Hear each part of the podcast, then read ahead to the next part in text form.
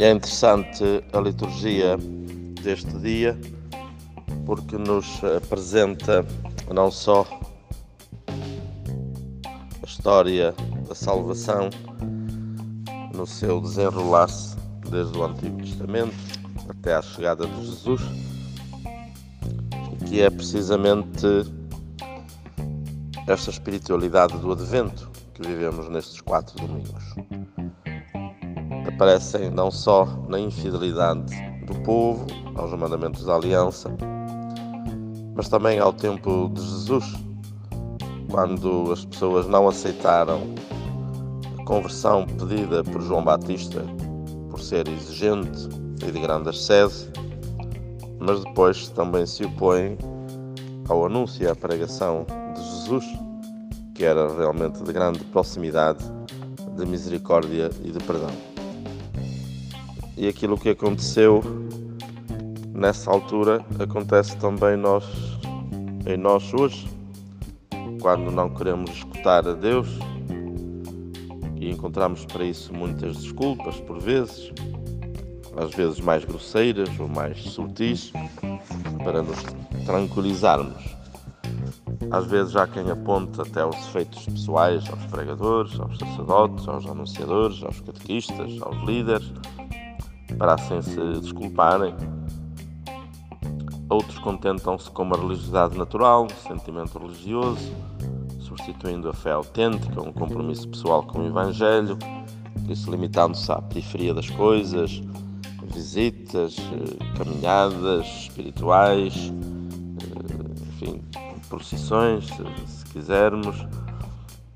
participação de celebrações em grandes santuários que, não sendo condenáveis, não constituem o essencial eh, da religião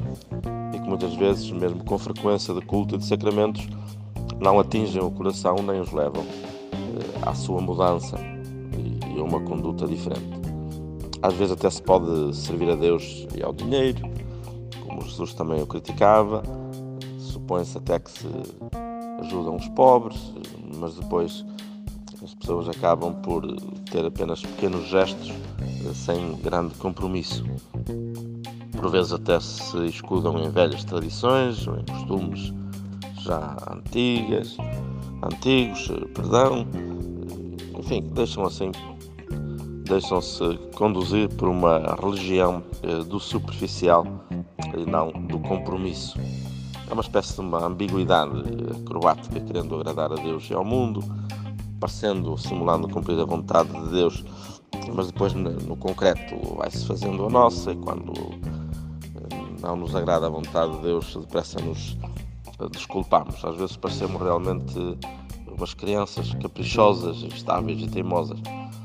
que não respondem, no fundo, a esta novidade do Evangelho, este compromisso que nos deve ajudar realmente a olharmos uns para os outros como diferentes, mas também a nos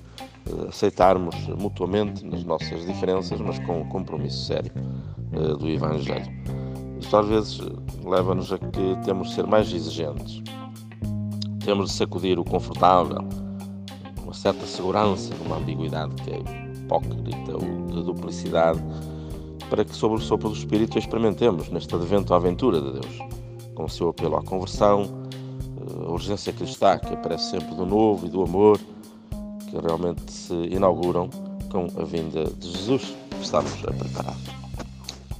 Rezemos então hoje a nossa oração a Ti, Pai Nosso, começa com uma humilde confissão. Somos surdos à Tua voz, cegos à Tua luz,